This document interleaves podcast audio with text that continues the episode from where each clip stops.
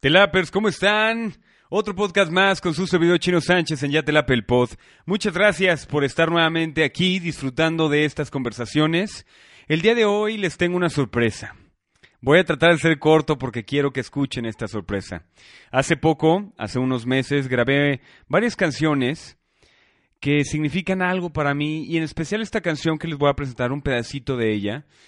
Es un cover de Boys in the Street así se llama la canción, y me puse a llorar después de escucharla, por el significado que tiene, esta falta de aceptación de uno mismo que conlleva no aceptarse con la gente con la que te rodeas.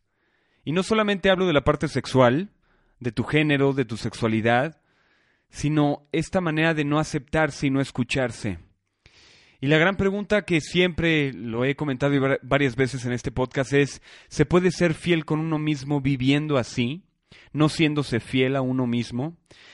Y es muy difícil que un terapeuta o que un amigo o un consejero o un padre de familia o un hermano o un mejor, mejor amigo te puedan aconsejar de algo que tú sabes la respuesta. Y eso es lo que me llama la atención de esta canción y es por eso se las voy a presentar. Es algo que nunca había hecho y que lo había mantenido mucho para mí porque es esta parte de, yo creo que se llama pena, vergüenza, un poco de la complejidad de el talento que uno tiene y no quiere mostrarlo en ciertos momentos. Y estaba pensando si realmente lo tenía que hacer o no y dije, a la chingada como me dijo el buen Charlie, a la chingada, no hay tiempo que perder. Yo lo he dicho en varios podcasts. Así que les dejo un pedacito de este cover que después sacaré en un video en Yatelap el podcast. Nos pueden seguir en Facebook como Yatelap con Chino Sánchez. Ahí voy a pasar el video y también el video de la canción. No la subo completa por cuestiones de derechos, pero aquí está un pedacito de Voice in the Street, un cover que su servidor hizo hace ya unos meses. Espero la disfruten.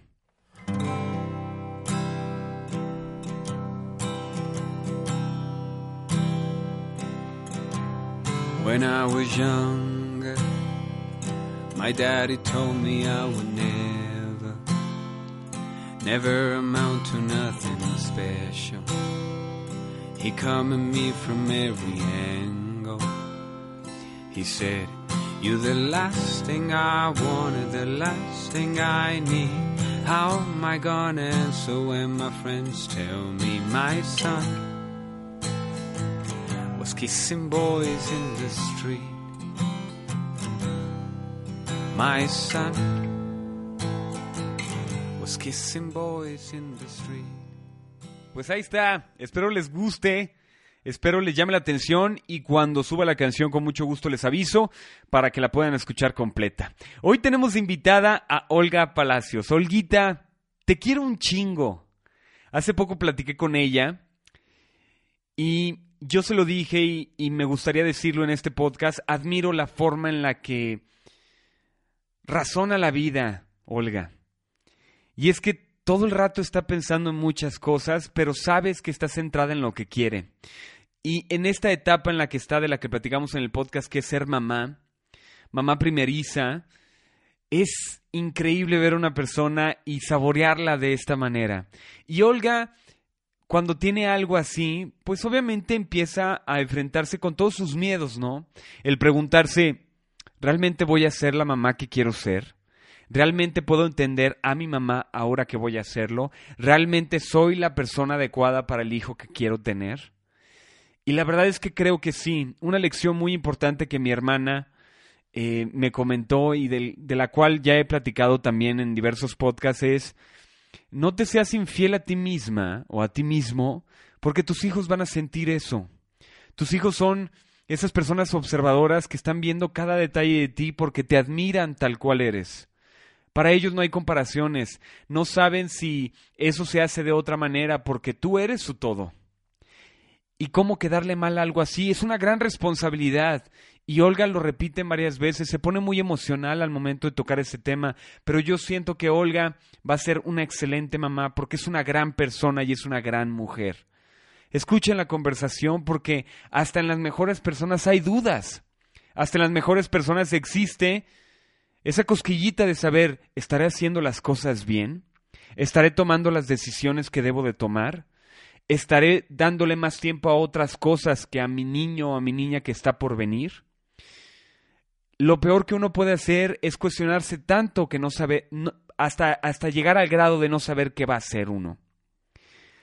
No seas infiel contigo mismo, eso es lo que me deja Olga con esta conversación. Ella es fiel consigo.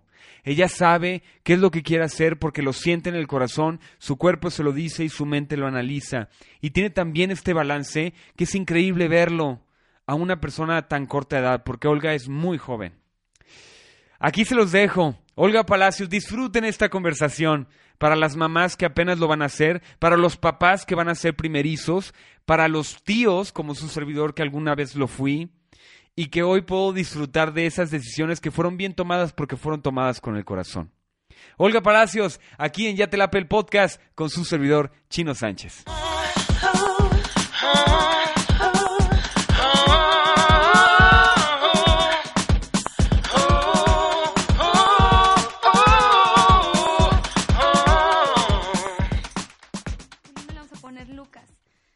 Ya, sabes, Rubén, Luke, soy tu padre.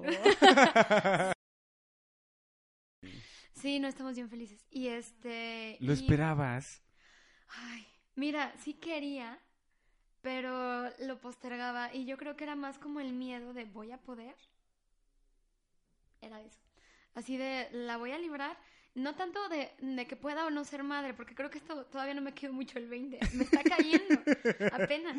Más el rollo de, de y para lograr hacer todo lo que quiero hacer, me apaniqué bien cabrón, güey. Ay, güey, no, no, no, no, no, no te puedes hacer eso, güey. No, ya sé, y, lo pensé un montón, porque Rubén me dijo, es tu decisión, pero hay que actuar, porque nos enteramos como a las dos, tres semanas, entonces era un tiempo por piso para definir si queríamos o no, y me dijo Rubén, no hay pedo, por mí me va a emocionar, pero es tu cuerpo. Y yo, sí, y me casé con el hombre que... Te amo. sí, sí, sí, me vuelvo a casar. No me equivoqué. Sí, sí, los pongo, pero no estás grabando todavía, ¿verdad? No, bueno. Muy bien.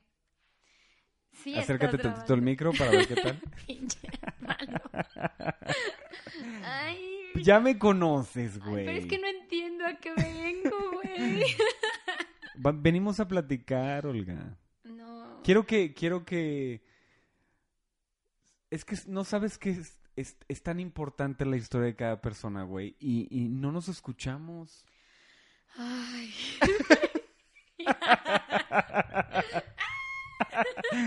Dime, güey. Me empiezan a sudar las manos.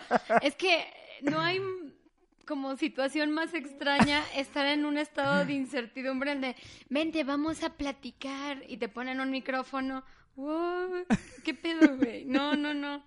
Esto es raro. Y luego escuchar mi eco. Ese eco que te distrae. Ajá, no, no, no. Vas te vas a escuchar. Mira, el propósito de este desmadre es, es.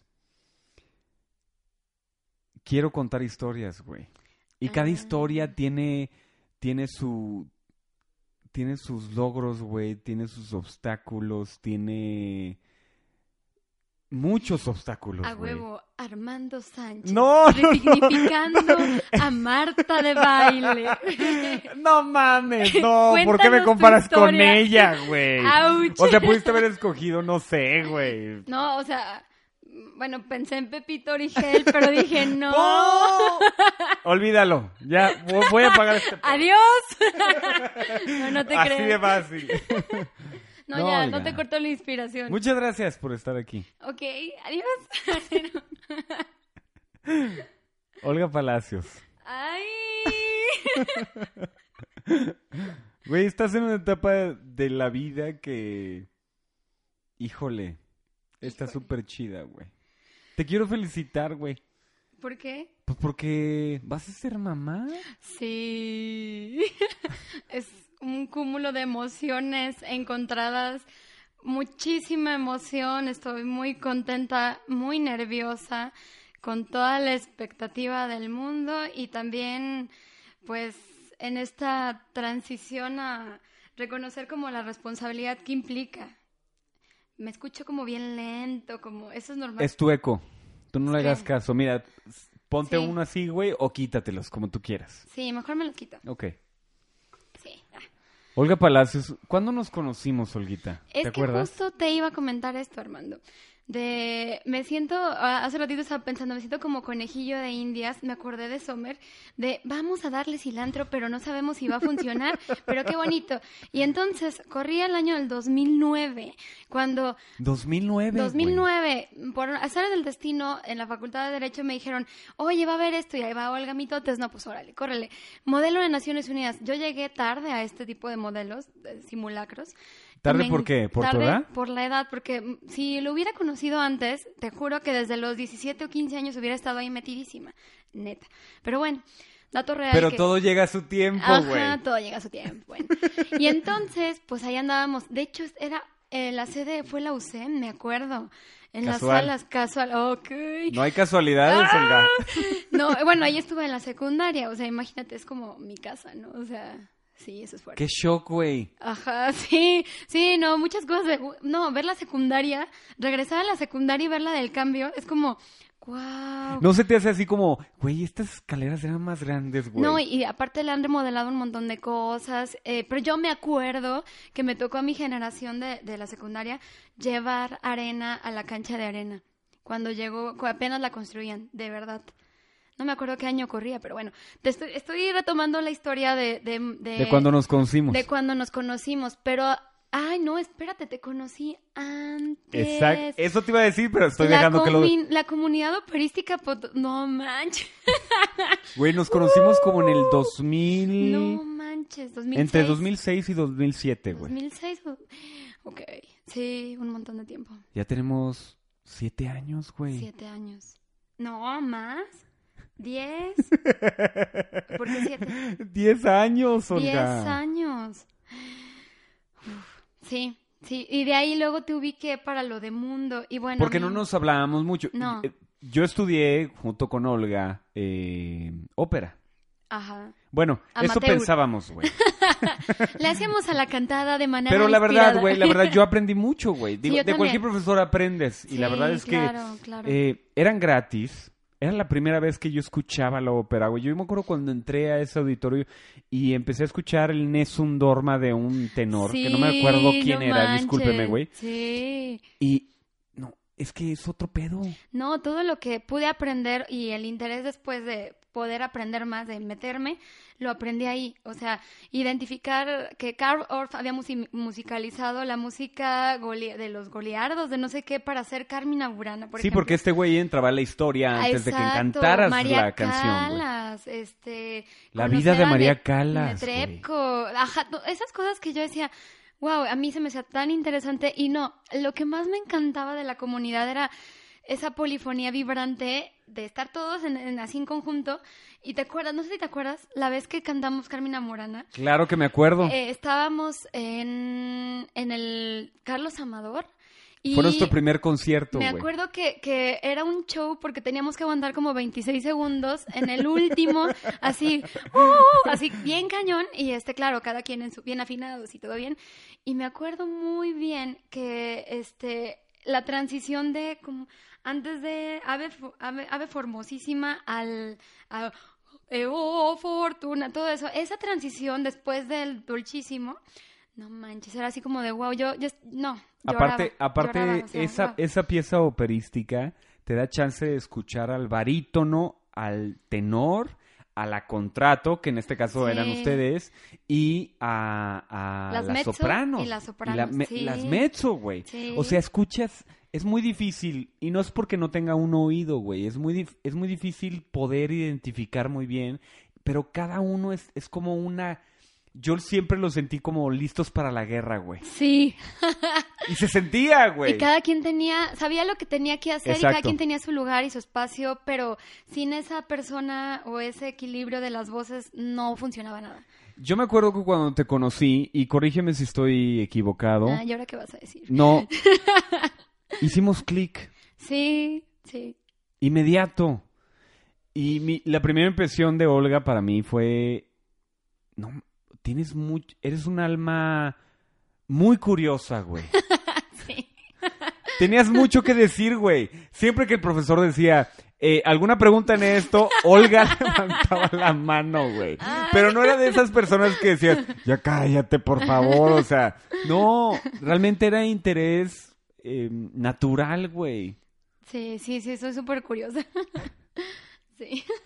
Y ahí nos conocimos en la ópera. Es que nos sentaba, debo platicar que nos sentaba en un auditorio y antes de pasar nos explicaba y ya una vez que quedaba claro, pues nos dejaba explayarnos, pues pues bueno, y pues ahí estaba la oportunidad. Y, a- y añádele los tiempos muertos, güey. Antes de que llegara el profesor Ay, y que todos llegaran, claro. pues tenías que platicar, güey. Porque yo me acuerdo, para mí la ópera fue el primer paso de la carrera al teatro musical. O sea, Sí. fue lo que me abrió la perspectiva, güey. Era la primera vez que de hecho me dedicaba a cantar sin ser criticado. ¿Cómo, ¿Cómo es que llegaste a la comunidad operística, Armando? Por un amigo, de un amigo. ¿Quién? ¿Por Toño Iván. Ah, no, por Iván. Oh. El que tocaba violín, ¿recuerdas? Ay, claro, Iván. Yo a Iván ahí lo conocí. Sí, hola Iván, saludos. Un amigo de él era como un nuestro y nos dijo, oye, eh, hay un, un- o sea, hay ópera, este, y el doctor Barubi es el encargado de todo este desmadre y no te cobra, güey. Sí. Y yo, ok, voy a ir. Y entrabas al pasillo ese caótico, feo del hospital. No, bueno, es que entrar al hospital central era como, ¿what?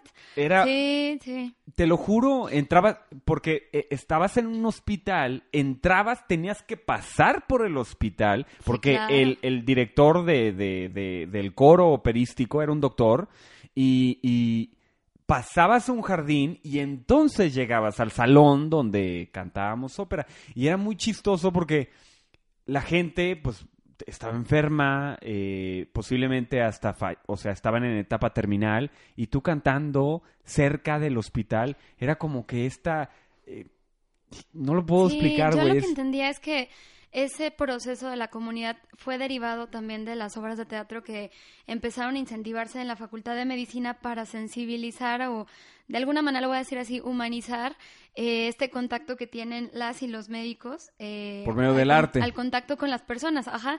Y que ya no se les haga tan sencillo esto de, ah, sí, se muere, ah, órale. Claro que no es, no estoy siendo como muy simplista, pero de ahí surgió, bueno, primero se presentaron Los Miserables, que me tocó como en la última fase, y a mí me invitaron porque andaba muy metida en esto de la revista musical desde la prepa.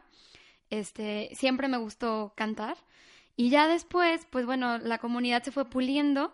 Era aspiracional entrar al grupo, porque a mí todavía, la verdad es que el proceso para cantar y, y como así explayarme y cantar sin miedo y bla, o sea, fue largo. Yo en la prepa nunca tuve el valor como para decir, wow, esto es un me proceso encanta. lento, güey. Ajá, es, es un proceso de reconocer tu voz, tus alcances y trabajar mucho, es un músculo, es un músculo y de hecho yo hubo una temporada que no cantaba porque le tenía mucho respeto a las personas que, que estudian en conservatorio, que se dedican de a- alma completa y cuerpo completo a ello. Yo decía, no manches. De hecho hubo un episodio de mi vida así crucial. Este, porque entré a la, a la comunidad y luego me fui de movilidad a, a Veracruz, no sé si te acuerdas. Claro, ¿Qué andaba haciendo allá? Pues bueno, es- eh, intentaba estudiar Derecho y digo intentaba porque sí, sí fue un buen momento y todo, pero yo, o sea, iba a las clases y andaba metida en, en cuestiones de juicios orales y todo, pero andaba metida en idiomas, andaba metida muchísimo en la Facultad de, de Artes de allá. Y convivía con mucha gente de dramaturga, actrices, psicólogos. Y Oye, la única qué- loca era yo, abogada, que todo el país nada más fui la única que fue a derecho. O sea, nadie fue yo así de. Pero fue, fue un momento bien padre de mi vida, la ¿te verdad. acuerdas cuándo fue la primera vez que el arte te llamó la atención? ¿Cuándo fue la primera vez? Desde el himno nacional, yo cuando estaba en la primera, en la primaria, que hacían el coro. ¿En la escolta o, No, o en el coro? Hacían coros en la primaria. Es, no, espérate. Mi hermana y yo siempre cantábamos como ardillas merolicas, así de la vida. Y veíamos las películas que mi mamá nos ponía y nos las aprendíamos y las cantábamos, desde los villancicos de las posadas. Y ya una cosa te lleva a la otra y andaba después metida en el coro del, del himno O nacional. sea que naciste con ello, Pues es que... con esa pues, curiosidad. Yo creo que... Ajá, no esa sé. curiosidad de la que estábamos hablando hace rato. Sí, supongo. supongo. Sí, y, y supongo que algo también propiciaron mis papás. O sea, mi mamá, pues, no es muy afecta a la música, así como de, vamos a escuchar a Bach y a no sé quién. No, no, no. Pero sí es muy sensible. Y mi papá tiene muy bonita voz, pero nunca les interesó, como que no. Y a mi hermana y a mí sí nos llamó mucho la atención. Eso es como raro. Y cuando digo que hubo una conexión, realmente no, la conexión no se dio en la ópera. No. Porque nos conocíamos, pero había algo, como que este interés mutuo de querer hacer algo, de buscar algo, sin saber, porque yo tampoco todavía no empezaba todo el proceso de la organización. De y los todo lo- sueños. de los sueños. Uf, sí. Eh, pero como que son, no sé, esa sensación, no sé si tú la has tenido de, a esta alma yo ya la conozco. ¿Crees? Ay. Mira, una amiga me decía eh, que las, si crees en todo este desmadre, claro, por supuesto, pero como toda teoría, no deja de ser una hipótesis más bien, eh, ella, ella decía, tú vienes al mundo siendo una alma eh, renacida. Y las almas viajan como en, en grupo, ¿no? Y por eso de repente te sientes tan cómodo con, con tu grupo social o con gente. Por eso choca tan rápido porque posiblemente entre uno y otro éramos otra cosa. Fíjate que sí lo, sí lo creo, estoy abierta a eso y, y no sé, una vez hubo una cuestión extraña que me pasó cuando conocí a Rubén, mi esposo. Eh, fuimos a un temazcal, a esos que hacen de, que te metes a, como a recordar el vientre materno y una onda como muy espiritual y autóctona, etcétera, de mucho respeto. Y yo vi un güey, un vato que pasó, la verdad nunca lo, o sea, lo vi como pocas veces en la vida, pero me dice, ah, mira, yo ya había ido varias veces y me dijo, mira, vienes con tu dualidad. Y yo así de, ok, ¿qué?".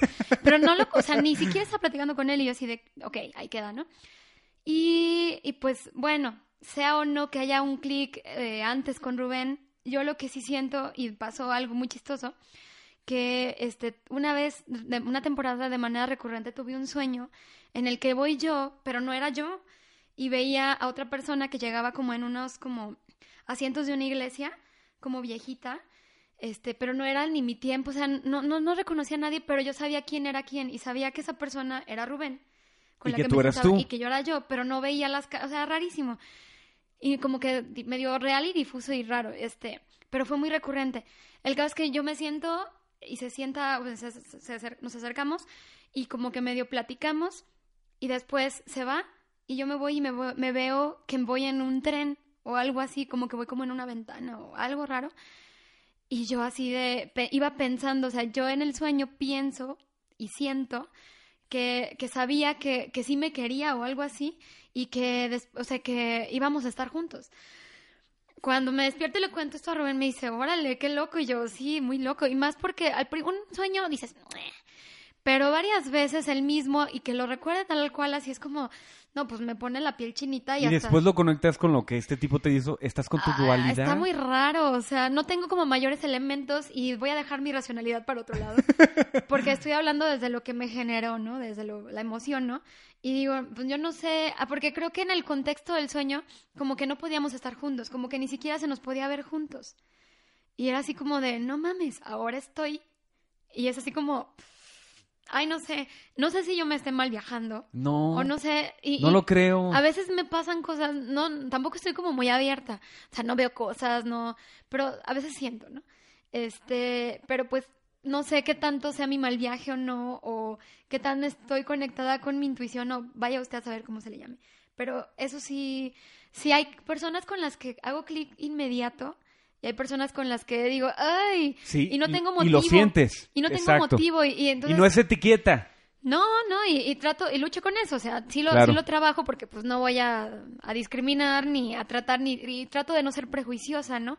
Pero pues evito y, y mejor lo dejo en una relación colaborativamente afable y hasta ahí, punto. En Mundo, ahí fue cuando conectamos. Eh, sí, mundo. iniciamos un proyecto hace algunos años y me dio la oportunidad de conocer a mucha gente, a mucha, eh, mucha gente que está haciendo mucho por este país. Pero Olga, Olga tiene algo que, que, que a la vez es, es, es cómico y es serio. es que, Olga, tú ves la realidad. Bueno, no lo voy a explicar. O sea, ahorita, güey. O sea, estás, eres tan consciente y a la vez tan dispar. Es increíble. O sea, como... Eres una dualidad perfecta, Olga. chale, ok. a ver. No, no, pues no sé. Naciste en San Luis. Sí. Tus papás. Ajá. eh, con una hermana. Sí. ¿Qué tal la relación con tus papás? Ay, Porque sé que lo conozco. Me acuerdo de un viaje que hicimos a... No recuerdo a qué lugar. ¿Viajamos? Sí, sí. ¿Cuándo viajamos? Yo fui, no sé, no me, no me acuerdo a dónde, pero iban tus papás, iba tu hermana, ibas tú, iba yo, y fuimos a un rancho. Ah, caray. Sí, a un pueblito. No recuerdo ahorita el nombre. Armando. Eh, Sí, era yo. Mucho gusto. ¿Ven esa, esa disparidad de la que hablo? Eh, me desconecto un poco a veces, güey. Creo que es eso. más Pero mira, lo quiero relacionar no para recordar el viaje, sino Oye, ya me intrigué, güey. ¿Cuál viaje? en ese viaje me di cuenta que tenías una conexión muy tormentosa y a la vez muy cabrona con tus papás. ¿Cómo es ese pedo? Ay, Armando. Ay. Híjoles. Bueno, a ver. Para empezar, este, pues son dos personalidades súper opuestas. Los dos. Y pues ahí en sus entenderes, y ellos sabrán y todo, pues ahí están, ¿no? Y, y los dos creo que si alguna vez me preguntaba qué chingados tengo de los dos, o, o en esa, en esa típica pregunta que todo el tiempo me la sigo planteando, ¿quién soy yo? Y ahorita que vas a ser mamá más. Puta, no, bueno, espera, o sea, que no ves que traigo acá, bueno, no. Este, eh, entonces yo decía, no, es que soy como una frutástica. ¿Te acuerdas de, de, de ese refresco de muchas frutas, pero raro y de colores? ¿Lo amas o lo odias, no? Entonces yo decía, es que así me siento, porque tengo cosas de mi mamá y tengo cosas de mi papá. Y las dos son incluso hasta, no antagónicas, pero son con- mm, contrarias o, o se oponen, ¿no? Y, y lo veo así, Olga puede ser como la fuerte, la, la decidida, la arrebatada, la que no tiene miedo, la que se avienta. Y Liliana, no es que tenga múltiples personalidades, pero Liliana es como la, la tierna, la, la, la que es muy sensible, pero pues bueno, ya no lo veo así, así lo, lo iba construyendo. Ya lo veo, bueno, Olga Liliana, Palacios Pérez, pues soy yo y tengo como múltiples matices y, y en esa lectura está chido porque pues si fuera lineal, qué hueva, ¿no? Y, y no podría ver como qué cambios hay en la vida, ni qué evolución, ni qué comparto, ni cómo crezco y crecemos en colectivo con ¿Y de dónde personas. sacaste las ganas de, de, de hablar, güey? ¿De hablar? Porque tengo que decírtelo, tu carácter es fuerte, güey. Eres, eres decidida cuando tienes y eres muy fiel a ti misma. Trato. ¿Quién te lo enseñó? ¿Tu papá, tu mamá? ¿De dónde. ¿de dónde vino? Ah, me estoy enterando que hay esa percepción. pues, pues, ay, no sé. Eh, pues supongo que viene de, de lo que de lo que me enseñaron. Em, ¿Quién me enseñó a hablar? Pues, em, O a no quedarte callada, Olga. más bien eso, ya. Sí, porque hablar siempre he parloteado mucho, la verdad. Pero creo que sí crecí viendo a mis papás eh, oponiéndose o, o señalando cosas que no les interesaba. Hubo varias cosas que en la primaria me marcaron un montón. Eh, mis papás empezaron como vocales de la Junta no, de Padres de Familia en la Margarita Maza de Juárez. Es una escuela que está en himno nacional de gobierno. Y me acuerdo que, este, pues al entrar ahí se dieron cuenta que había malversación de fondos y empezaron a denunciarlo. Se destaparon un montón de cloacas bien. ¿Y por qué lo hacían? Porque, mm, pues también son bien así como justicieros. Yo creo que si mi papá hubiera sido abogado bueno, no lo, no, no, no manches. Es muy listo, muy bueno argumentando. Y yo creo que hubiera sido como, wow, ¿no? Este, y mi mamá también es muy inteligente y tiene como una facilidad para, de alguna manera, leer a las personas y, y ganárselas. Mi mamá tiene eso. Este, así como de, oh, se le da hacer clic con la las personas, a mi mamá. Entonces imagínate como que juntas esas dos cosas y dices, órales. Olga dos- Liliana. no, pues no sé si tenga todo, pero, pero mis papás hacían una dupla como chida en ese sentido. Entonces, eh, pues claro que empiezas a ser incómoda, incluso en la primaria. Entonces... eh, Porque te, te nace, o sea, lo viste. ah, Fueron sí, tus ejemplos, ¿no? Sí, no, y... y Porque mientras vas, vas creciendo, la familia se convierte en el núcleo de, Sí, en lo- el de tus personalidades. Pues sí. Entonces me acuerdo que una vez tomaron la escuela, bueno, dijeron, se corrió el rumor de que se iba a tomar la escuela y la directora mandó traer este un montón de patrullas y la cerró para que los papás no la tomaran. Y es muy chistoso porque pues los papás no ni siquiera tomaban la escuela. O sea, no era nada más mis papás, eran un montón de papás y se juntaban. Entonces me acuerdo muy tengo una imagen muy clara de mi papá en una jardinera explicando y enseñando los papeles de lo que habían enseñado, eh, bueno, lo que han- no, bueno, no enseñó, sino que lo habían descubierto. Y este, y los papás, ¿cómo? ¿En serio? Y ellos, no, es que no se vale. no". Y me acuerdo que fueron a hablar hasta con autoridades y que todo mundo le decía, no voy a decir nombres, cambien a sus hijas de escuela. Y Si no les gustan las cosas. Exacto. Y me dijo, ¿pero por qué? Si va bien, si tiene un buen nivel, si aquí están todos, o sea, su contexto social, los amigos, etcétera, ¿por qué la tenemos? O sea, ¿por qué tenemos que solapar estas cuestiones? Y me acuerdo muy bien, y, y- y me acuerdo que habló otra señora, bueno, eran varias personas, pero iban como turnándose y se subieron a una jardinera y ya no, o sea. Entonces toda la primaria fue ver eso. ¿Qué y, te hizo sentir, güey? No, pues yo nada más veía. ¿Cuántos o años sea, tenías? Tendría como ocho. Ocho años. Y mi papá luego aparte fue presidente de Junta de Mejoras. De, O sea, que lo traes en la sangre. ¿Sabes qué? Aparte de eso, ¿sabes qué creo? Que aparte influyó un montón que mi primaria quedaba en, en contraesquina con el Instituto Federal Electoral en aquel entonces. Y nos agarraban para todo, para cursitos sobre ciudadanía y democracia. Entonces, andaba metida en rollos de la democracia para los Hicimos un periodiquillo, claro, mm, con muchísima ayuda de mi papá, la verdad, entre varias niñas, y ganamos un premio, este, y hacíamos dibujos y, y ganamos premios también. Cuando tuve 12 años, por un rollo de, de andar en la oratoria, este, representé a la escuela y fui presidenta por un día, a los 12, en tiempos de Zapata pero gordo. Y eso marcó un chorro mi vida porque, bueno, por mil cosas, pero yo me acuerdo que le, le pregunté a mi mamá, oye, ¿qué, qué es él? ¿Qué, ¿Qué hace ese señor? Y mi mamá, ah, es abogado. Y yo, yo quiero ser abogada, ¿no? Y yo veía un político. O sea, ni siquiera estaba viendo un politólogo, estaba viendo un político. Y pues eso te, te marca un montón. Entonces yo, yo dije, es que esto me gusta. Pero mm, dije, no, bueno, derecho. Y después vienen las etapas de la secundaria y la prepa, donde pues también construyes y deconstruyes mil cosas. Que a Y- veces es la mejor etapa. Sí, yo disfruté mucho ambas etapas. Creo que la prepa la sufrí un poquito en algunas cosas, pero creo que me ayudaron a... ¿Pasaste A ser de, más de- fuerte en de alguna- pública a privada o te mantuviste en pública? Eh, estuve primero, creo que en el kinder, en el C10, y luego un año en el Otón, en la primaria, y luego en la Margarita Mace Juárez, y luego en el Otón. ¿Y eso fue adrede para que, o sea, para No. que vieras o, o fue algún problema económico? Fue la crisis del 94. Me acuerdo que mis papás nos La sacaron. pinche crisis. Sí, nos sacaron de, la escuela.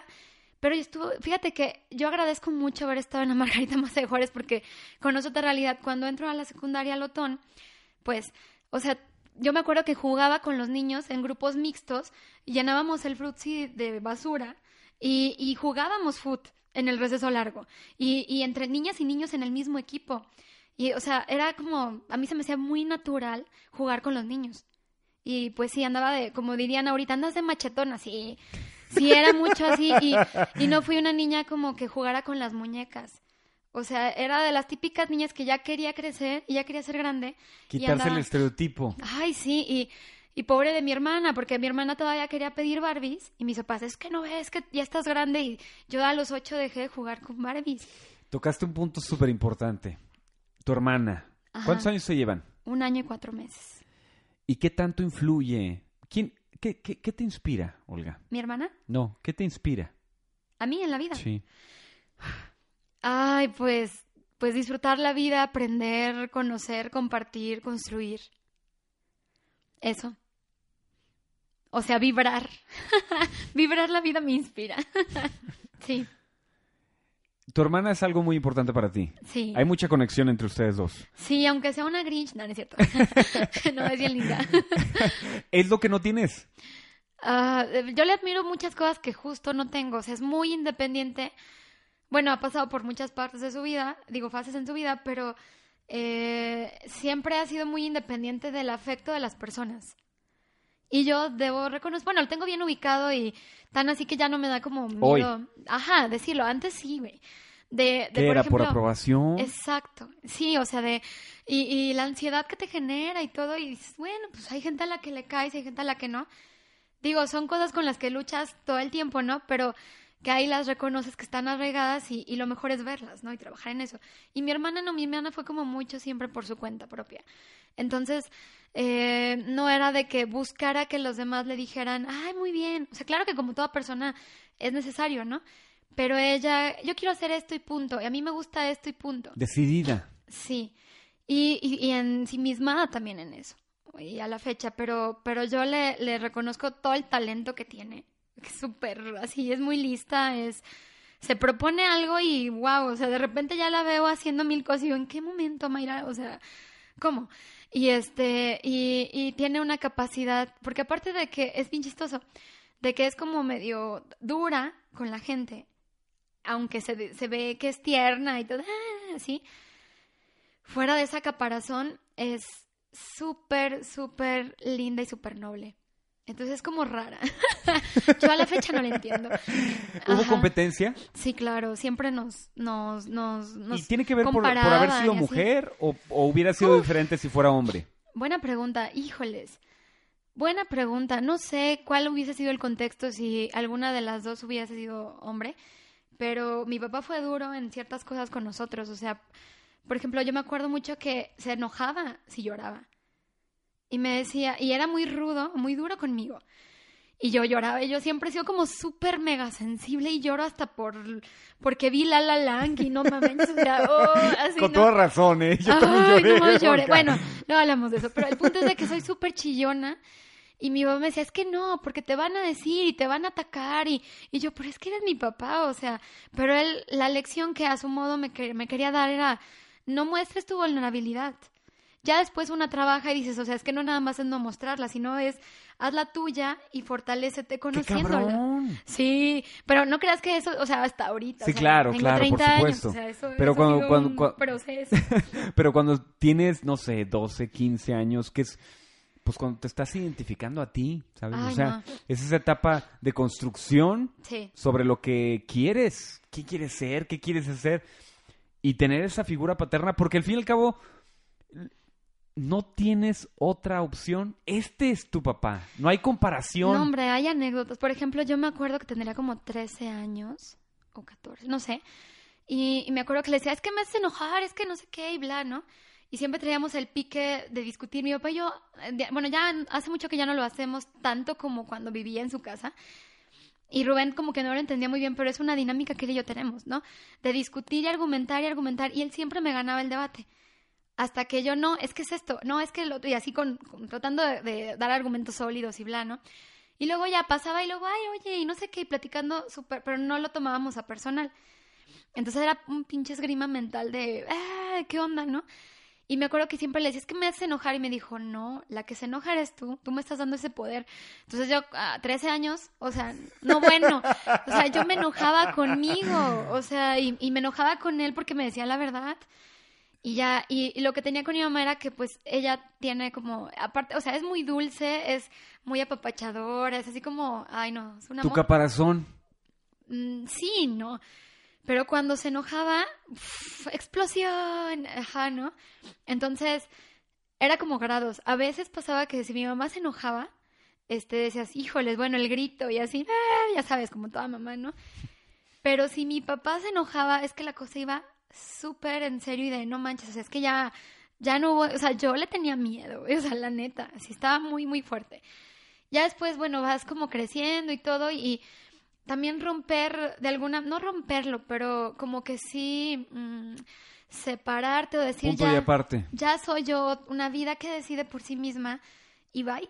Pues sí fue un proceso, o sea, sí fue un proceso. ¿Cuándo empezó esa...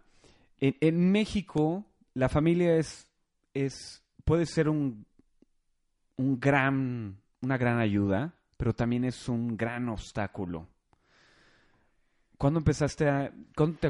recuerdo que te fuiste a Veracruz, dejamos de vernos, y te vuelvo a encontrar en, en Mundo, y algo... ¿No has parado? Desde ahí ya traías tu papá te preparó, tus papás te prepararon. Ay, voy a llorar. Pero, ¿cuándo crees que dijiste, hoy voy a empezar a armar a la Olga de hoy? Uy, en ese grado de conciencia, pues no sé si Jalapa fue como decisorio. es que aparte me da risa porque me acuerdo que cuando estaba buscando irme, bueno, primero fue como un drama de una tía muy cercana que tenemos que quiero mucho pero es bueno, es hermana de mi abuelo, es más conservadora, es de otra época, y decía, ¿cómo se va a ir sin irse vestida de blanco de la casa? Y yo, neta. yo me acuerdo que antes de irme a Jalapa trabajaba de meritoria en un juzgado de distrito y estaba haciendo mis trámites para irme a, a España de movilidad y tenían mis papás posibilidad de pagarlo. Pero como entré a ese juzgado y era como, si eres abogada y trabajas o estás haciendo méritos, que no se, se supone que está prohibido, este, está muy, muy mal y no porque se le está dando como cierta ventaja a otras personas, pero ya vas en el camino del éxito, ¿no? O sea, ya como abogada vas a brillar y tu vida resuelta. Y me di cuenta que no era lo que quería. Entonces, cuando quiero escapar de esa situación, y digo, es que quiero, quiero encontrarme porque eh, descubrí que pues sí, la neta, la parte procesal del derecho no me satisface. Me gusta cuando tiene una causa implícita, que es, por ejemplo, cuando tiene derechos humanos, defenda de la, de la integridad Su de las sentido personas. humanitario. Sí, o sea, eso sí me apasiona y me, me mueve. Y órale, y entrarle con la argumentación, o sea, un amparo algo así, órale, va. Pero andar viendo cuestiones civiles, mercantiles, divorcios, francamente y con todo respeto a la profesión, porque conozco abogados y abogadas muy, muy buenas y buenos, pero no, a mí no. Entonces yo me di cuenta que en el juzgado eso no era lo mío. Cuando me voy a Jalapa, yo me iba a resolver, según yo, esos seis meses, mi marasmo de rollos que traía, porque incluso yo decía, es que debí de haber estudiado relaciones internacionales, o es que debí de haberme metido a estudiar antropología o sociología, o, o es que no sé qué voy a hacer de mi vida, ¿no? Entonces, como que, sí, o sea, esas cosas que, bueno, cada tiempo, de vez en cuando, muchas Todo veces... mundo pasa por Cada esas. año bisiesto, no, no es cierto, muy frecuentemente pasa. Este, y entonces allá, eh, pues sí, esa introspección, caminé mucho tiempo sola, estuve mucho tiempo sola, conocí gente, me perdí muchas veces literal, este, de, de, de no conozco la ciudad, pero ya me aventé y no traigo efectivo, está lloviendo porque Jalapa es una ciudad muy lluviosa, y este, y no hay un pinche cajero para pedir un taxi. Entonces camínale y pues no conozco la ciudad y pues, y, o sea, y no había celulares con GPS, o sea, no bueno. Pero pues fue cuando más yo creo que resolví o definí algunas cosas que quería y que no quería. Y ahí definí, suena muy sencillo ahorita, o sea, pero de verdad me No, llevó no, no. lágrimas, me llevó Es que conecto pláticas, me llevó... Porque- Acabo de hacer un viaje a- a- a Estados Unidos y lo hice solo, sin mi pareja. Y es, es muy cabrón estar solo, Olga. No, Es delicioso. Es, claro. Pero cuando no estás acostumbrado, güey, te lo juro, iba en el metro y dije, ¿qué mierda estoy haciendo aquí solo? Sí. ¿Qué carajos vine hasta acá para poder encontrarme, güey? Es estar solo es tan incómodo como tan hermoso. sí. Y es que es muy difícil verte al espejo y decir, cabrón, este eres tú, güey. Ay, sí, sí, sí, tal cual. Y, y no, no nos gusta ver eso, güey. A mí, en lo personal, eh, hoy que estoy en esta etapa, eh, empecé la meditación, es bien difícil saber que hay muchas respuestas que están en ti, güey, y que ahí estaban y te estaban diciendo todos los días, y por no querer verlas, por ese pinche miedo a no ver tu realidad, güey, ese pinche espejo, las dejas ir y las dejas ir y las dejas ir y entonces llega un pinche viaje, por fin te das la oportunidad a veces sin querer y resulta que hay muchas cosas que trabajar, Sí. pero sin ese viaje no te hubieras dado cuenta de lo independiente que podías ser. Pues, ajá, bueno, es que... Del curso de tu vida, ¿quién quieres ser, güey? Sí, no, y de todo, ¿eh? Desde administra tu dinero para que llegues a la quincena, porque me acuerdo que, papá, ¿me das dinero? Y mi papá, pues bien o mal me daba, ¿no? Ah, de, no manches, ya me lo acabé. Y mi papá, pues yo ya no te voy a dar. Y yo, ¿qué? sí, una vez me la aplicó y bueno, me anduve, hice todo en Jalapa, o sea, vendí Mary Kay, me acuerdo, porque vivía con una antropóloga, sí, una onda rarísima, que era directora de zona de Mary Kay. Y ella lo tomaba así, pues es que a la gente le gusta esto, y yo, y antropológicamente, ¿cómo lo ven? No, bueno, es súper interesante, que no sé qué, yo así de, ok. Y me ayudó, vendía cosas en todos los lugares donde me movía, y eso me sacaba como para poder comprar otras cosas y, gastar cierto dinero en, en- sí, porque en alcohol, en comida y en, y en otras cosas, y pagaba otras y así, y ya me mandaban, y entonces ya como que organizaba, comprábamos súper las dos juntas. Fui con la primera persona con la que yo viví, Violeta es un angelote, súper diferente a mí, muy diferente. Pero de las personas con las que más me he compenetrado así de... ¿Crees que hubiera tenido el mismo impacto si no hubiera sido el primer viaje tú sola, esta persona? Eh, quizá, es que no sé, porque coincide que ella también tuvo su primer, o sea, era la primera vez que salía de su casa y que se independizaba, que ya a sus papás ya no le daba nada y este y pues es interesante porque es así como de ya me acuerdo que vivíamos como en un edificio de puros departamentos de puros chavos y chavas que íbamos a, estudiar a, Jalapa porque ahí está la universidad este, de Veracruz una de las sedes como más importantes un campus iban de muchos lados y íbamos acá el grupo de la República y me acuerdo que de repente eran como las 11 de la noche de ¿quién quiere hacer hot cake? Yo tengo huevos, yo tengo harina. Y acabamos a las 3 de la mañana y yo me acuerdo que yo no sé dónde sacaba energía, pero a las 7 de la mañana ya me estaba tomando un expreso doble, así de un café tan bueno. Ay, el café oro era como wow. Y este y un pan vaso o una torta de tamal, me acuerdo súper bien. Y estaba en mi clase de 7 de la mañana. Y me acuerdo que ahí la banda me decía, ah, la potosina, qué castre contigo, porque yo no faltaba o me iba de fiesta intercambiábamos playeras, una, amiga, otra amiga con la que me hice mucho clic de la universidad, y este, o sea, no dormíamos, nos, llegábamos en vivo, este, con el café, sí desayunábamos todo, pero nos cambiamos la playera porque no habíamos llegado a la casa. Claro, eso no lo aguantas mucho tiempo, al menos yo lo aguanté muy poco, porque sí, ya después estaba hueva y ya no salía. De, ay, tengo que pensar en el taxi, y de repente ok, vivo sola, pudiera estar haciendo lo que quisiera y quiero estar viendo pelis y tomando tinto y una pizza con mis vecinos. Así le llamamos a la comunidad vecinal. Este, y eso era lo que hacíamos. O jugábamos dominó cubano con vodka y botana. Y así jugó. O sea, esos eran rollos. Pero antes de divagar, te cuento, porque ahí traigo el post-it mental. Ese viaje fue bien padre porque...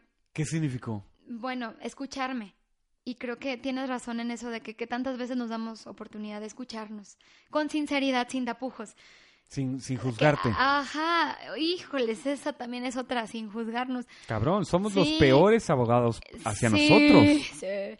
Bueno, el caso es de que ahí me di cuenta por lo que conviví con, con varias personas, sobre todo con Cristóbal, un chavo que me daba clases de canto, con quien me acuerdo que me decía, es que tú eres tú no eres contralto, tú eres soprano, pero es que en climas cálidos mi voz y mi relajación era, uh, así, ¿no? Wow. Yo decía, no manches, Barubi no tenía razón. así, ¿no? Barubi, si lo escuchas alguna vez, es cierto. No sé si se lo dije. Bueno, el caso es que, eh, pero allá aquí el clima es diferente. El caso es que yo dije, lo veía él ensayar, estudiar idiomas, hacer ejercicio, pero con una pasión que yo decía, a mí me encanta y lo disfruto, pero no me veo no veo eso. Dejando de tomar agua de Jamaica y dejando de tomar, de comer picante por la garganta, porque a mí eso sí, poquita salsa y estoy, ay, estoy ronca, y así, ¿no? O sea, cualquier clima raro y estoy ronca, y así, ¿no? Y, y no, o sea, él de verdad era una entrega y su vida era eso. Yo decía, ¿y qué es mi vida?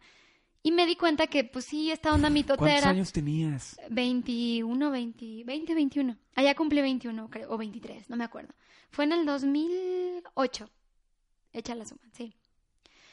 Y entonces eh, empecé a, descubrir, bueno, no a descubrir, sino a escuchar que lo mío, a pesar de que todo el mundo me decía, porque hice el examen de canto en Veracruz, y había un profe muy estricto que le gustaba mucho mi voz y lo que podía hacer. Aprobación. Sí, güey, pero, pero, pero no era lo que yo quería. No me veía 10 años estudiando la carrera en Jalapa y dejar 4.5 años de derecho, cuando yo decía, es que ni siquiera sé si es derecho, pero tampoco es el canto al 100.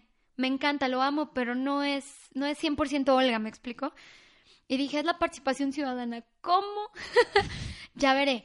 Y, y pues ahí, y una vez que como que según creo yo, decidí eso, y las cosas como que las vas buscando y se van dando. Y me acuerdo que decisiones que tomé en ese año, todavía en el 2012, las estaba viviendo. Se ven reflejadas. Sí, es muy fuerte, porque yo decía, es que cuando yo cierro un ciclo en el 2012, volteo atrás y digo, no manches, todo lo que empezó hace tantos años, ¿no? Cuatro años.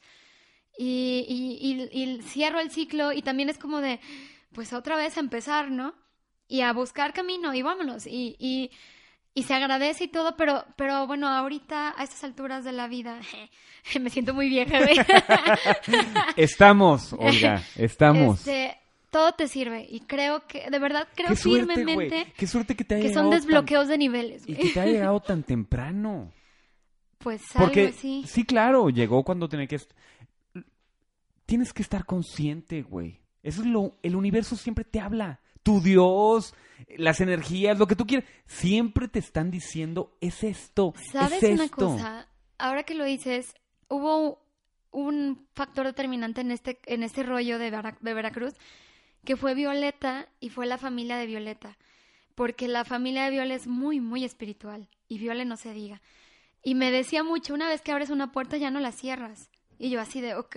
Yo era muy escéptica y muy, muy cuestionadora y racional de, no, pero empiezas a ver las coincidencias y dices, ah, caray, esto está como raro. Y Violeta siempre me decía, no, es que esto, y me pasaron cosas como, ay, no sé, a la fecha no las puedo explicar, pero pasaron y, y me dicen, ey, es que hay algo ahí, hay algo más. Eh, sea como se quiera pensar, yo lo creo y, y pues sí, sí, seas. Ahora que vas a ser mamá, Ay, sí. los métodos que utilizaron tus papás, ¿crees que fueron los... Porque, repetimos, eh, eh, crean parte de tu personalidad. Te ayudaron en algo y hasta te pueden seguir ayudando. Pero hoy estás tan consciente. Güey, la etapa de mamá es... Yo creo que tocas la esencia de tu subconsciente. ¿Crees que tu papá ya, tu papá fue fuerte? Por ejemplo, ahora que platicabas de Veracruz, no, pues ya no tengo dinero, te las arreglas sola, ¿no? Obviamente no me dejaron sin dinero y sí Por me supuesto, como Pero es el mensaje, ¿no? Sí. ¿Lo harí- te, te ves como mamá con ese tipo de métodos? ¿Cuál- ¿Qué, qué te gustaría? Ay, ay, Armando, hasta me suben las manos. pues sí me lo he cuestionado mucho. De hecho, estos días estaba como reflexionando justamente la responsabilidad que implica en cuanto al ejemplo, porque se dice muy fácil de dientes para afuera, pero ya asumir que alguien va a estar viendo lo que haces, te equivoques o no. Muchas personas me han dicho mil cosas, incluso me han dicho, vas a ser la mamá, y le dicen a Rubén también, y el papá que necesite su hija o su hijo. Punto. Entonces, porque suelo ser muy dura conmigo también. Eh, entonces, lo único que hasta ahora tengo claro es que, pues sí, rescato un montón de cosas muy buenas de mis papás y hay otras que no los juzgo porque también, pues ya sabes, ¿no? Este rollo típico de nadie sabe cómo es ser padre. Pero independientemente de eso, estoy sumamente agradecida porque hicieron su mejor esfuerzo. O sea, yo sé que, que le pusieron el alma y, y, y sé que no pasa eso en todas las realidades. Sé que, que, que habemos algunas personas que tenemos esa fortuna o ese privilegio de tenerles sanos, tenerles juntos o incluso pueden ser separados, pero en esa armonía de estar cuidándonos, ¿no? Ya si se llevan bien o mal, ya es su rollo, ¿no? Este, y pues quizás no tuve los viajes, quizás no tuve todos los lujos, pero tuve mucho y, y, y lo necesario. Entonces eso, eso lo agradezco. que me alentaran a, a descubrir también, oye, si te gusta cantar, pues ándala y lleva a la niña al canto, ¿no? Que a mi hermana le gustaba mucho dibujar, nos metieron en un curso de cómics cuando teníamos como 11 años. Yo lo que sé dibujar es por eso. Mi hermana, bueno, se desplegó de ahí, es, tiene un talento impresionante, ¿no? Mi hermana. Y entonces, como que son esas cosas que digo, wow, o sea, si, si no hubieran tenido ese compromiso de dejarnos un poco ser desde su perspectiva, pues no sé qué hubiera sido. Y entonces, híjoles, pues abrazo la decisión porque creo que ser mamá es una decisión sumamente fuerte, que te traspasa el cuerpo y que si no estás decidida, no la tomes. Y hay quienes las la pueden decidir, hay quienes no, hay quienes las obligan y, y eso es súper fuerte y súper duro porque se vale no querer. Entonces, una vez que abrazas la decisión, si así lo decides, pues es cuestionarte muchas cosas de tu persona, porque pues una sola dices, ay, ¿cómo esto? Eh, o hago ¿Qué te esto. cuestionas? Por ejemplo, algo que me, que me hace ruido es esta construcción, yo digo inacabada, porque pues ni soy experta ni nada, por ejemplo, del feminismo, ¿no? Este, de reconocer mi valía, de reconocer eh, la valía en otras mujeres, de ayudarnos, de ser solidarias, de acompañarnos. y de no dejar callado un montón de cosas que oprimen o que hacen natural muchas cosas, como la violencia, entre otras situaciones. Entonces, imagínate, sea niña, sea niño, que voltee a ver y, por ejemplo, hablamos de un punto bien importante, el amor propio. O sea, no le voy a decir, quiérete a ti mismo, quiérete a ti misma y ya, ¿no? No, pues el ejemplo si él ve que nos amamos a nosotras mismas, a nosotros mismos, bueno, como papás, pues obviamente va a consecuentarlo. Si él ve que nos cuidamos, que ponderamos ciertas cosas frente a otras, o sea, todo eso, híjole, y por ejemplo, veo como la historia de las mujeres de mi mamá, eh, y pues bueno, las épocas culturales, la, la cuestión del machismo que no podemos eludir, y a mí me toca estar en una situación también de privilegio donde puedo formarme y puedo identificar o decidir, ¿no? Cómo se llaman, bueno, identificar cómo se llaman las cosas y, y construirlas o trabajar en eso, bla, bla, bla. Y, y entonces lo que quisiera es que para esta persona que viene es que, que, que sin distingo de género, sin distingo de, de, lo que sea, pueda elegir y pueda desarrollarse plenamente. Sin que haya un de, ah, eres Rosita y, y pues la política no te va, me estoy proyectando, la política no es tu espacio, ¿eh? Porque eres mujer y los hijos y, y la familia y casarte y bla, ¿no? Porque con eso crecí. O, ah, eres hombre, pues claro, tienes que salir más tiempo, o sea, puedes salir más en la noche, no pasa nada porque eres hombre. Ya sé que son cosas como, dices, ah, pues, pues hay que reconstruirla, pero no es tan sencillo y, y, y, hay todavía cosas más profundas, todavía, por ejemplo, va más allá del sexo, por ejemplo, la identidad de género, o sea, por todo, ahorita todo el mundo me pregunta, ¿ya sabes qué va a ser? Y yo, pues el sexo, pues todavía no sabemos bien, se va a definir, y yo, pero pues ya el, género lo, de, lo definirá o su identidad la definirá eh, cuando crezca, ¿no? Como se vaya sintiendo. Y yo entiendo que, y hasta siento que les brinca un ojo, porque, ajá, y incluso yo no sé, o sea, llevarlo, no, no sé cómo llevarlo, o sea, pero quiero quiero buscar la manera de que al menos en mi alcance haya todas las posibilidades para que pueda desarrollarse plenamente y sea feliz. es que eso es lo maravilloso, Olga. Eh, y, es una constante. no puros buenos deseos Es que es, una constante que yo he visto, que he tenido la oportunidad de vivenciar contigo, que siempre eres fiel a ti misma, güey. Y eso créemelo. La otra vez platicando con mi hermana, porque yo soy tío, tengo dos hermosos sobrinos y otro que amo, que está en Monterrey. Y la imagen de mujer mexicana eh, en un país eh, autoritario, machista, que, trata, que sigue tratando a la mujer como ciudadana de segunda clase, a los homosexuales como ciudadanos de segunda clase, es un país joven que tiene mucho que aprender y que llegan unos sobrinos con un contexto social totalmente diferente. Sí, muy mi, mi, hermana me decía, es que tengo miedo de no estar tanto tiempo con él, que se me pase el tiempo por preocuparme por mí. Y, y yo, y yo le comentaba, pero él no conoce esa diferencia que a ti te da miedo. Él únicamente conoce su realidad, que eres tú Imagínate el impacto que va a generar que él vea que su mamá nunca, nunca se traicionó. Siempre fue fiel a sí misma. Va a ser una excelente madre, Olga. Ay, gracias. le echar todas las ganas. No hay mejor ejemplo, güey. ¿Cómo le puedes decir? Y lo, y lo digo, mi cuñada que está en Monterrey, es una mujer que siempre ha visto cómo sacar las cosas adelante. Y su, es tonto no pensar que tu hijo no va a sentir esa fuerza. Es tonto no pensar que tu hijo no está consciente, siendo una alma consciente los primeros años de su vida, que su mamá es un ejemplo de ser fiel, ser como eres, deja de juzgarte. Así como veniste al mundo, así te vas a desarrollar y con esas herramientas vas a batallar para poder llegar a ser a la pregunta que tú llegaste en Jalapa, quién eres, qué quieres ser. Sí. El amor. ¿Cuándo llegó Rubén a tu vida? Ay, hermano. Me vas a hacer llorar, Olga. Yo ya estoy llorando. Ay, Rubén llegó en el 2010. En ese momento. no, llega. Em, yo regreso de Jalapa. Y luego, pues, fue un rollo porque subí de peso como 13 kilos y fui con un médico bariatra. Y pues ándale, que se dio clic con el médico. Y tuve una relación con él como de unos nueve meses, diez meses. ¿Qué tan importante es el físico para ti? Eh, fíjate que no lo es tanto, ¿eh? O sea, claro que, o sea, Gosling me puede llamar así, wow, y, y Hugh Jackman es como mi máximo en la vida, y luego canta y así, ¿no?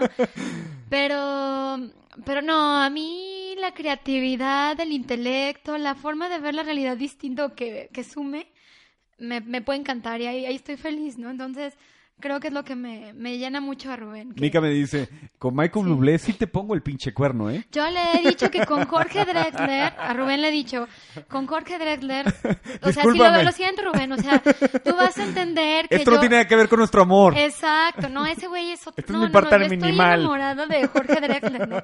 Trato de mesurarme un poco porque pues luego una cae como en ese conflicto de pues nunca ¿Qué va a hace, ser. qué hace, qué hace Pero que sí. Rubén eh, te haya llenado el ojo, güey?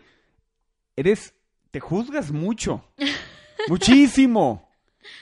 ¿Qué hizo Rubén para que te, para que dejaras de juzgarte? Híjoles, es un muy buen punto, ¿eh?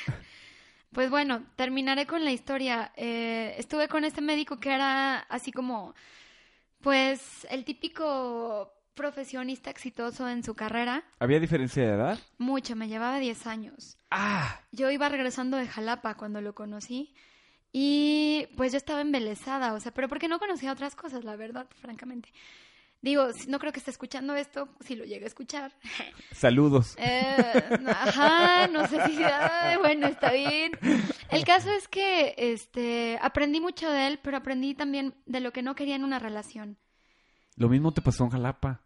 Ajá. ¿Viste lo que, lo que querías y lo que no?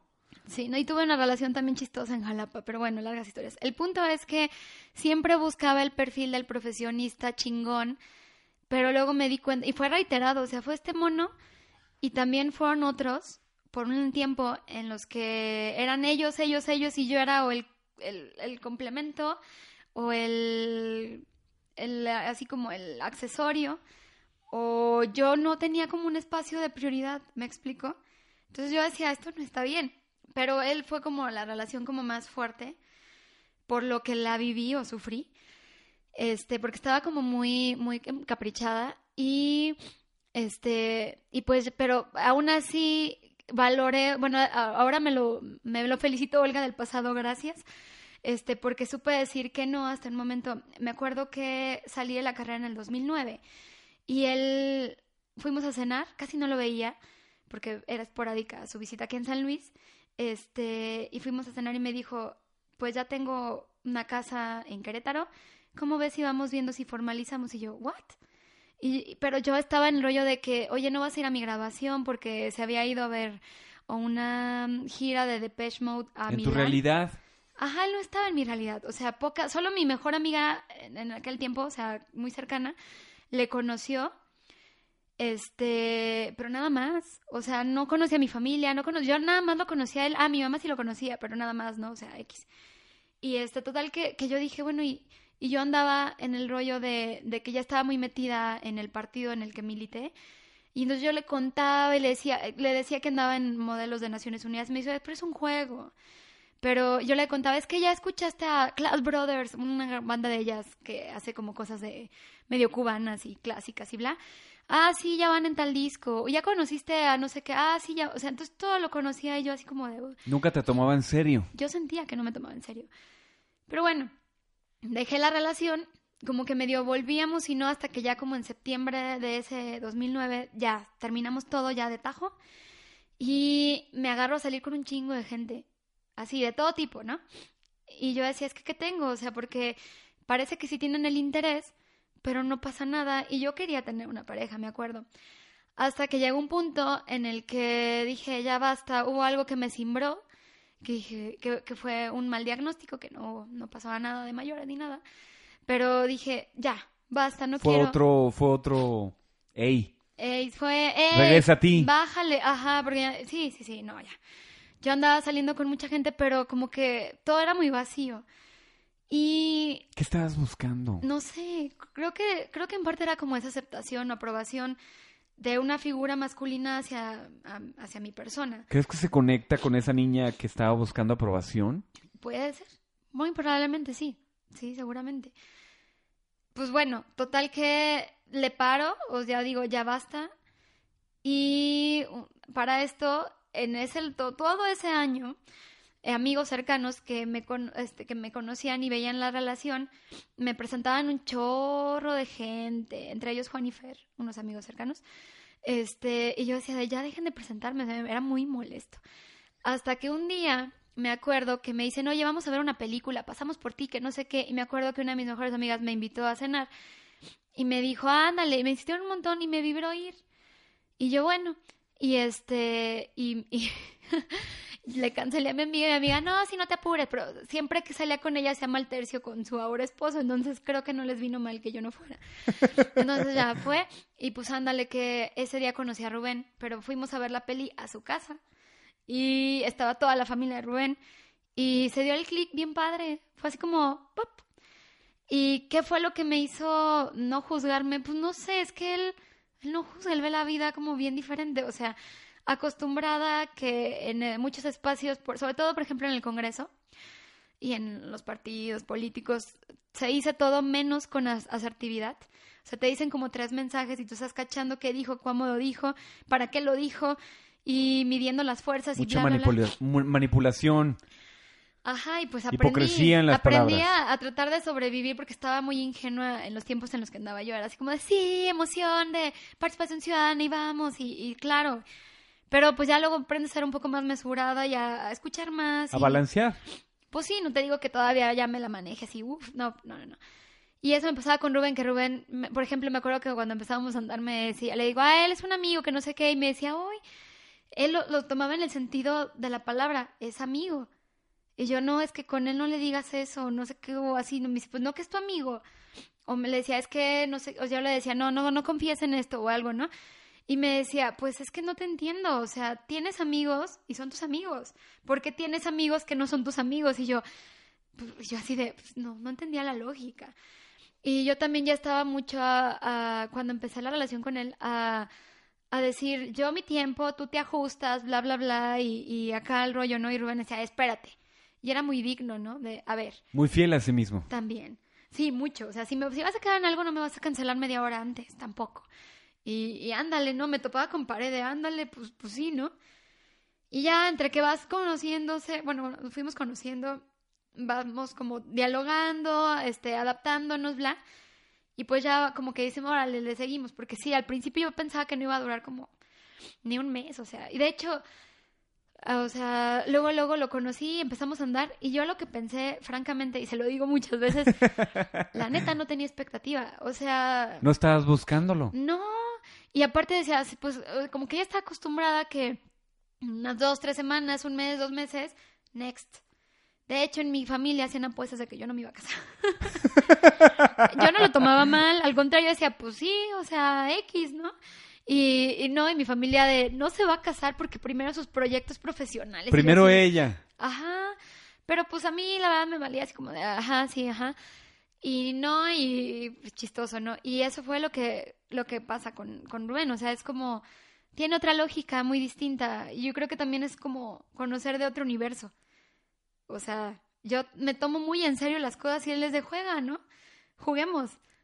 Y entonces recuerdo lo que es ser niña, o sea, y estaba como chistoso y padre, o sea, es como... Conecta. Ajá, sí, es bien chistoso, pero jugamos mucho. Ajá, o sea, claro, hay momentos de todo, ¿no? Y seriedad, y es muy responsable y bla, bla, bla, pero, pero sí es, juega. Él eh, ama esta cuestión de, de, de ser, este, lúdicos, de, de jugar y aprender, de, de, de disfrutarlo.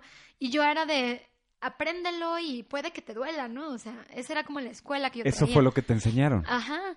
Y desde la primaria, o desde el kinder hasta la universidad, o sea, el esfuerzo, morirte en la raya. Y la, la verdad no me, no me siento mal de esa parte, o sea, la verdad lo, lo valoro mucho y me gusta, pero hay equilibrios. Y Rubén es tu equilibrio. Sí, sí, y él dice que yo lo acelero a él, entonces, pues bueno, ya dando y dando, ¿no? Rubén tiene una energía De calma. De calma, güey. Sí, de, de buena hondez. Ajá. Exactamente. Sí. De muy buena vibra. Sí. Olguitz, muchas gracias. Hombre, gracias a ti. Es increíble cómo a lo largo de estas conversaciones te das cuenta que no te equivocaste al, al, al dejar entrar a las personas a, a tu vida. No te equivocaste porque la naturaleza no es tonta. Te da dos ojos, te da dos oídos, te da dos maneras de respirar en la nariz, dos, dos orificios y una sola boca y a veces se le olvida a uno que hay que hablar menos y escuchar más. Permíteme preguntarte algo. ¿Qué? ¿Qué hay aquí y ahora con Armando? Estoy consciente al 100%. Eso me, me tiene... Todos los días es un malestar y una felicidad. Es una dualidad increíble.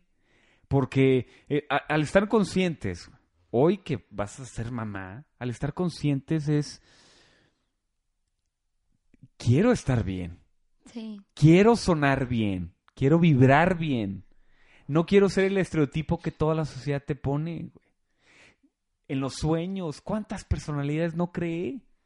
El, el mamón, el que no hablaba, el que decía esto, el que lleva... No, yo no soy nada de eso. Yo soy este, así, plano.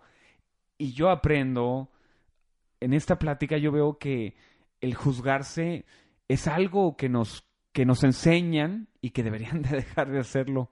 Porque al momento de que te dejas de, dejas de juzgar, dejas de, de ser tu peor abogado, las cosas no son un problema. Te aceptas como eres y tratas de mejorarlo, porque mientras más amor das, más compasión, más energía, más buena vibra, Sí. yo me siento en esa etapa, Olga. Y por eso empecé este proyecto, porque es muy importante saber que este país no está así por los malos gobiernos. Este país está así porque nosotros, nuestros papás, nuestros abuelos, nuestros bisabuelos, no han sido conscientes de lo hermoso que es esta tierra.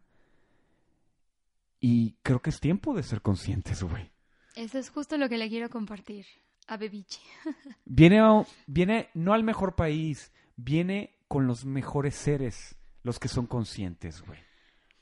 No, pero aparte, bueno, gracias, pero creo que poder compartir la, la, la perspectiva y vivirla de decir, ahí en este mundo jodido tenemos esta empedernida esperanza de mejorarlo y hay muchas cosas que realmente están ahí para disfrutarse y para vivirse. Entonces, compartirle de mira cómo va creciendo esta planta, o mira, siente la arena en las manos, o mira esto, siente el aire en la cara, o sea, abraza a alguien. Esas cosas son las que muero de ganas por decir, aquí está esto, o sea, vívelo y conoce los matices.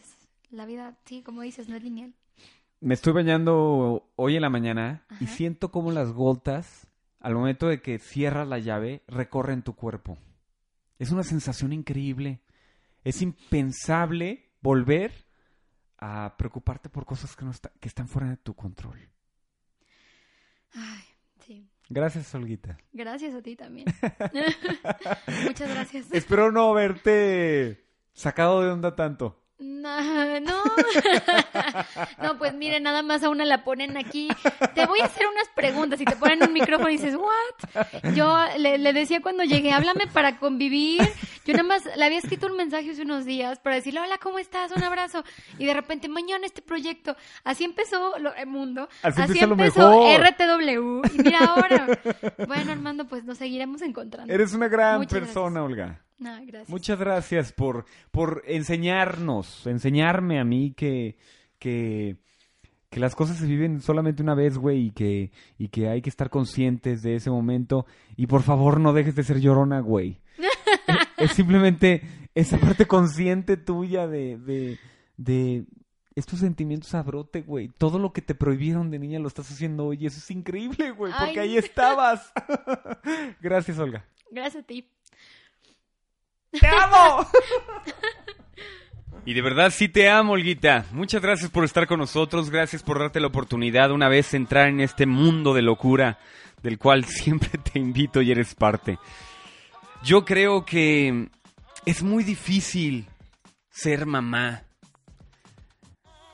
Para los hombres es muy complicado entender eso que sucede en el cuerpo de una mujer cuando se va a ser madre, porque los papás también tienen su momento, pero no pasan por esos estados físicos que las mujeres tienen esa posibilidad y yo por eso respeto tanto a las mujeres, son, son tan grandes y tienen una oportunidad tan importante que es volver a tocar su esencia, volver a estar con ellas, volver forzado o no, es increíble lo que sucede con su cuerpo y lo que realmente pueden llegar a ser por este mundo. Creo que este mundo debe de ser gobernado y manejado por mujeres. Tiene un aspecto muy diferente, un espectro del mundo muy distinto al que el hombre creo que nunca va a llegar a poder estar en ese nivel. Es increíble y gracias Olga, gracias por, por decir que a veces está bien no querer. A veces está bien cuestionarte, a veces está bien regresar a tu punto principal y volver a ver esa amplitud en el camino y ver, ¿será ese camino el que quiero volver a tomar? Y no es malo volver a cuestionárselo. Al contrario, creo que es estar consciente y seguir, seguirte escuchando y saberte que únicamente analizándolo vas a poder tomar una mejor decisión. Nada está bien y está mal, pero en este aspecto de analizar todo y de observar todo, creo que el balance que tiene Olga en su vida es increíble. Y sí, nos hemos juntado más solamente a platicar. Y eso es lo que ha creado estos podcasts, eso es lo que ha creado este proyecto, del cual sigo eternamente agradecido con todos ustedes. Porque me ha podido, me ha dado la oportunidad de volver a conectarme y de volver a conectarlos. Lo cual es increíble. Gracias a nuestro patrocinador Michelle Corpi, lo encuentra con Facebook como Michelle Corpi Photographer con PH por favor, vean su trabajo en michelcorpi.com.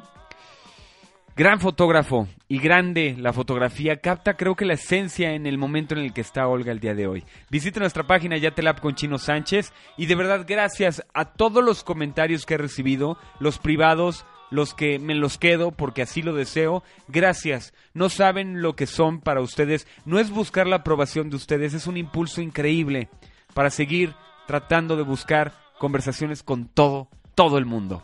Y si tú tienes a alguien con el que crees que pueda conversar, mándame un correo a chinosanchestrejo.gmail, platiquemos. No soy un consejero, puedo ser tu mejor amigo o puedo ser alguien que ya vivió eso o que quiere saber y experimentar otras cosas de las que no he tenido la oportunidad de vivir. Gracias a todos, yo soy Chino Sánchez, esto fue Ya te la nos escuchamos en el próximo podcast.